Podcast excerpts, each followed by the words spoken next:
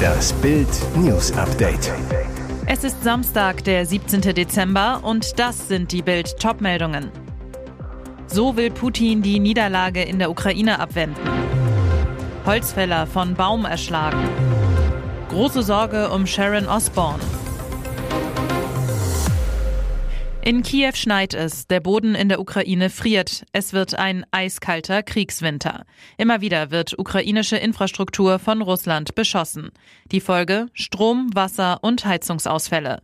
Die russische Armee gräbt derweil einen Schützengraben nach dem anderen.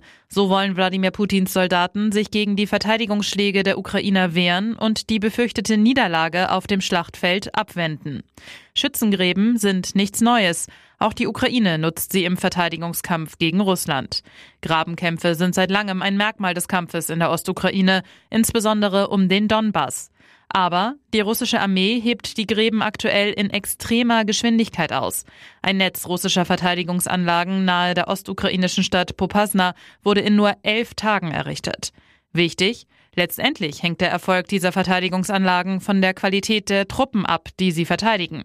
Russland hat im September Hunderttausende neuer Rekruten mobilisiert, doch viele von ihnen kamen schlecht ausgebildet und unzureichend ausgerüstet auf dem Schlachtfeld an. Dadurch könnten Verteidigungslinien schneller zusammenfallen, als Kreml-Tyrann Putin lieb ist. Beim Fällen ist ein Mann in Tecklenburg in NRW von einem Baum erschlagen worden. Besonders tragisch, er starb vor den Augen seines Sohnes.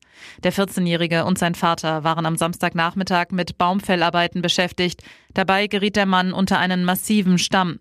Der Sohn eilte danach zu einem 200 Meter entfernt wohnenden Feuerwehrmann, der den Notruf wählte, sagt Feuerwehreinsatzleiter Thomas Sundermann zu Bild.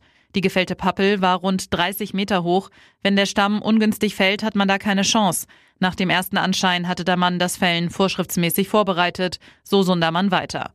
Kurz darauf trafen die ersten Helfer in dem unwegsamen Gelände ein. Sie befreiten das Opfer mit einer Kettensäge und versuchten sofort, den leblosen Mann wiederzubeleben. Später übernahmen Rettungssanitäter.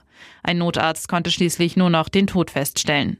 Die Nachricht von dem Unglück verbreitete sich in dem kleinen Münsterlanddorf rasend. Bei dem Opfer soll es sich um den beliebten Vorsitzenden eines Vereins handeln. Polizeikommissare versuchen jetzt, den Unfallhergang zu ermitteln. Ozzy Osbourne in großer Sorge. Am Freitagabend wurde Sharon Osbourne, die Ehefrau des Schockrockers, in ein Krankenhaus im kalifornischen Santa Paula gebracht. Die Moderatorin war am Set einer TV-Produktion krank geworden und benötigte umgehend medizinische Hilfe. Das berichtet das US-Magazin TMZ. Ein Sprecher der örtlichen Feuerwehr hatte der Website bestätigt, dass gegen 18.30 Uhr Ortszeit ein Notruf eingegangen sei und man anschließend eine Person ins Krankenhaus transportiert hätte. Der zuständige Polizeichef bestätigte, dass es sich bei der Person um Sharon Osbourne Osborne handelte. Das Fernsehteam drehte in einem Hotel, als es Sharon Osborne schlechter ging. Unklar ist, wie es ihr momentan geht. In den letzten zwei Jahren hatte sich die 70-Jährige liebevoll um ihren Mann gekümmert. Ozzy Osbourne leidet seit Jahren an Parkinson, kämpft außerdem immer wieder mit schweren Gesundheitsproblemen, darunter auch eine Corona-Infektion. Kroatien schlänzt sich zu Bronze. Der Vize-Weltmeister von 2018 schlägt im Spiel um Platz 3 das Überraschungsteam aus Marokko mit 2 zu 1. Die eingeschworene Truppe von Trainer Slatko Dalic feiert den nächsten großen Erfolg bei einer Weltmeisterschaft. Ein Traumtor sorgt für die Entscheidung. 43. Minute. Nach einem Ballgewinn von Kovacic kommt der Ball über Livaja an die linke Strafraumseite zu Orsic. Der schlänzt aus spitzem Winkel herrlich über Torwart Bono hinweg, Innenpfosten und rein. Das 2 zu 1 für Kroatien. Auf der Tribüne feiert natürlich Miss WM Ivana Knöll mit. Kroatiens Edelfan ist diesmal dank hautenger Leggings und bauchfreiem Top der Hingucker des Spiels.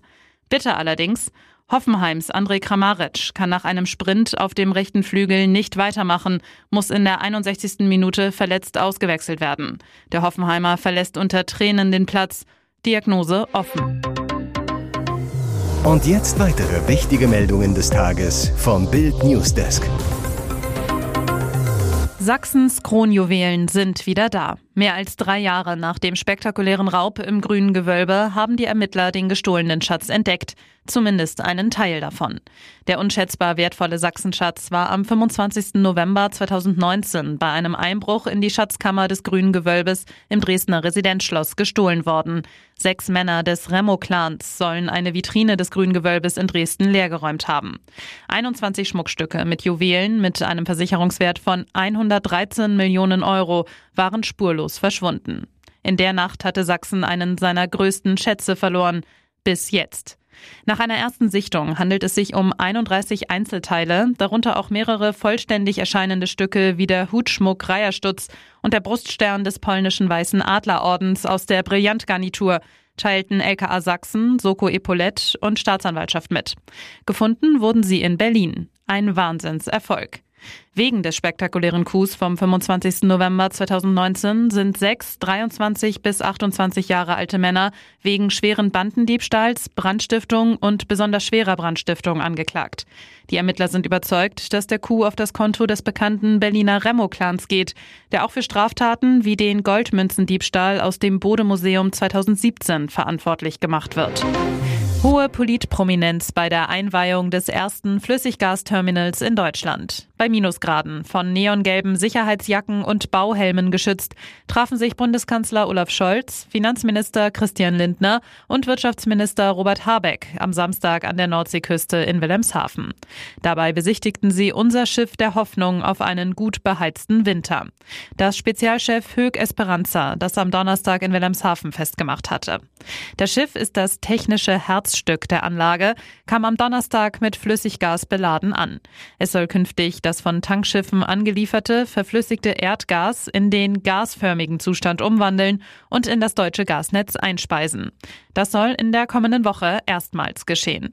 Mit diesen und den weiteren geplanten LNG-Terminals werde die deutsche Energieversorgung unabhängig von den Pipelines aus Russland, sagte Scholz in seiner Rede auf dem Schiff. Über das Terminal sollen jährlich rund sechs Prozent des deutschen Gasbedarfs ins Netz eingespeist werden. Ihr hört das Bild News Update mit weiteren Meldungen des Tages. Riesenaquarium in Berlin geplatzt. Polizei dachte zunächst an einen Anschlag. Es war 5.43 Uhr in der Früh, als ein ohrenbetäubender Knall die Stille um das Radisson Collection Hotel in Berlin Mitte zerriss.